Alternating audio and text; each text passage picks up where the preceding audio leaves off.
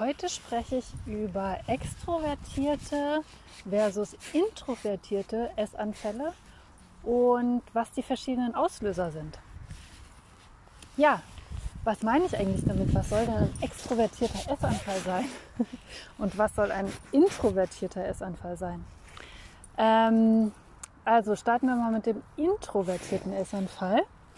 Das ist ähm, ein Essanfall, in dem du dir vor allem selber schaden willst. Also du setzt dich hin und stopfst dir Zeug rein, weil du ja so blöd bist oder weil du ja so hässlich bist oder weil du ja so dick bist. Und ähm, schlecht gelaunt sitzt du also da und stopfst dir das Zeug rein ähm, und diese Gedanken gehen dabei in deinem Kopf.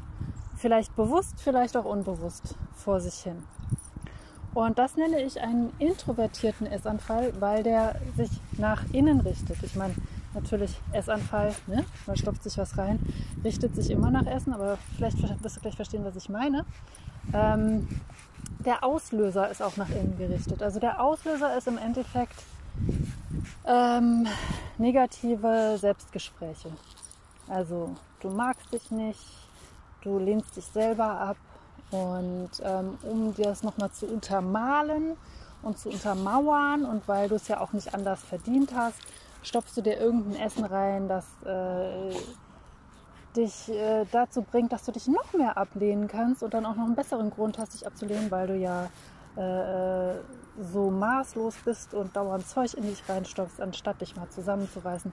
Und außerdem bist du davon noch dicker und dann hast du noch mehr Gründe, dich abzulehnen und so weiter.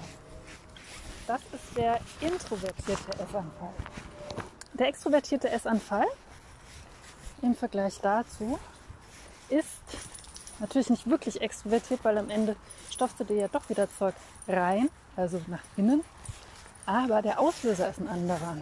Und zwar, du machst es nicht, weil du sauer auf dich bist, sondern du machst es, weil du sauer auf die Welt bist oder eine bestimmte Person. Ja, also du regst dich auf über deinen Mann, deine Mutter, äh, die Regierung, das Finanzamt, keine Ahnung, deine Kunden, deinen Chef, ja, dein Kind.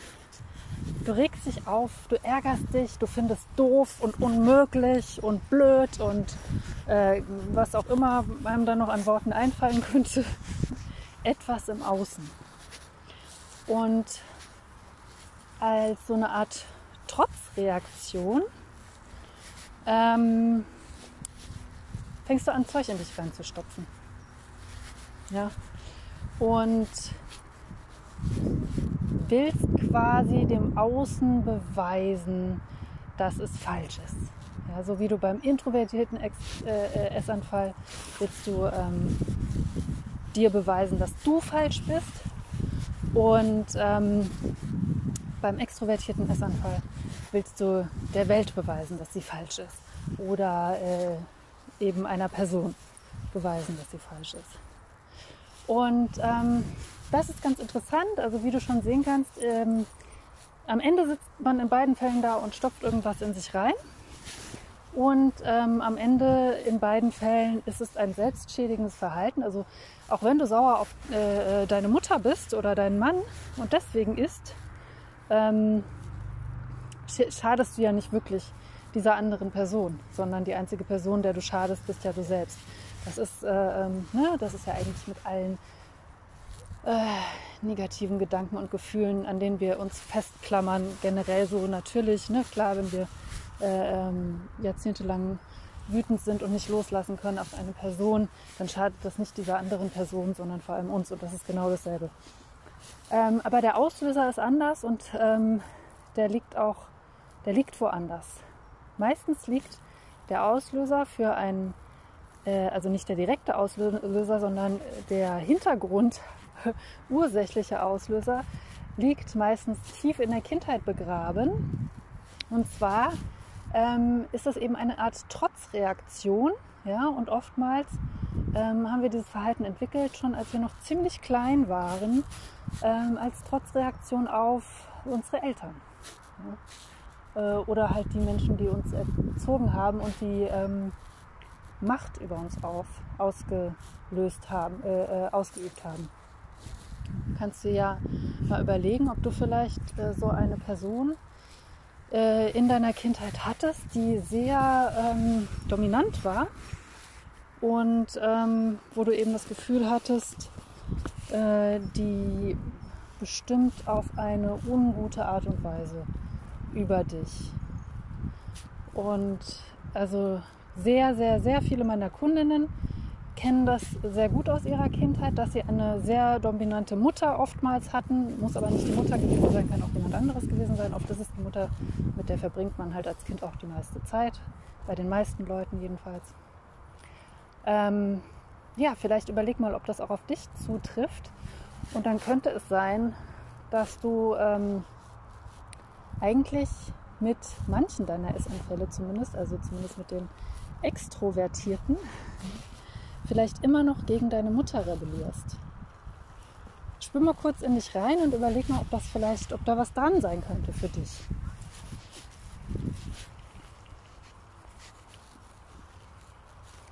Ja, und ähm,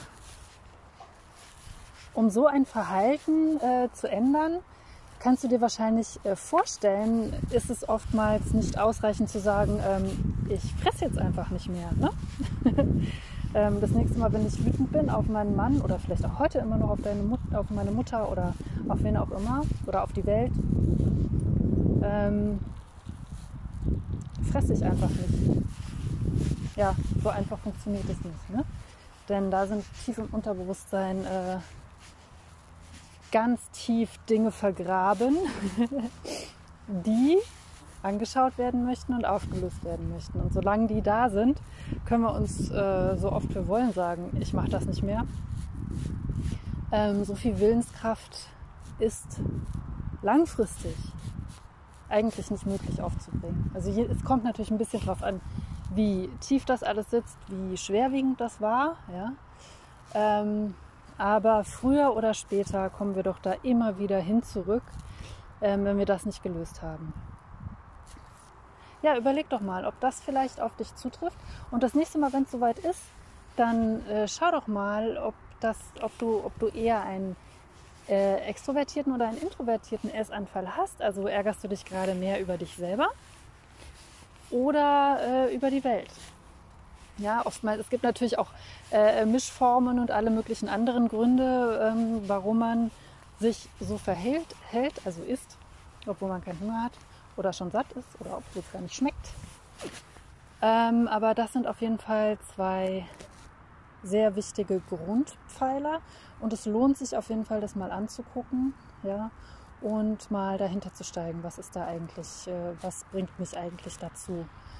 Und ähm, ein bisschen Licht ins Dunkel zu bringen, damit äh, das, was immer es da auch ist, was da hinten rum brodelt und dieses Verhalten in einem auslöst, ähm, angeschaut und gehen gelassen werden darf.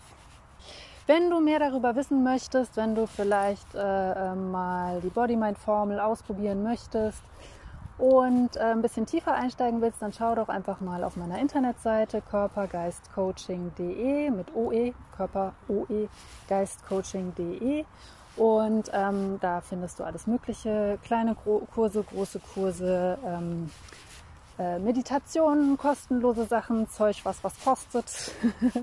Und kannst dich ja einfach mal umgucken. Ein paar äh, Artikel, weitere äh, Podcast-Folgen und so weiter findet sich dort alles. Dann wünsche ich dir einen wunderschönen Tag und ähm, alles Liebe, alles Gute. Bis dann. Ciao.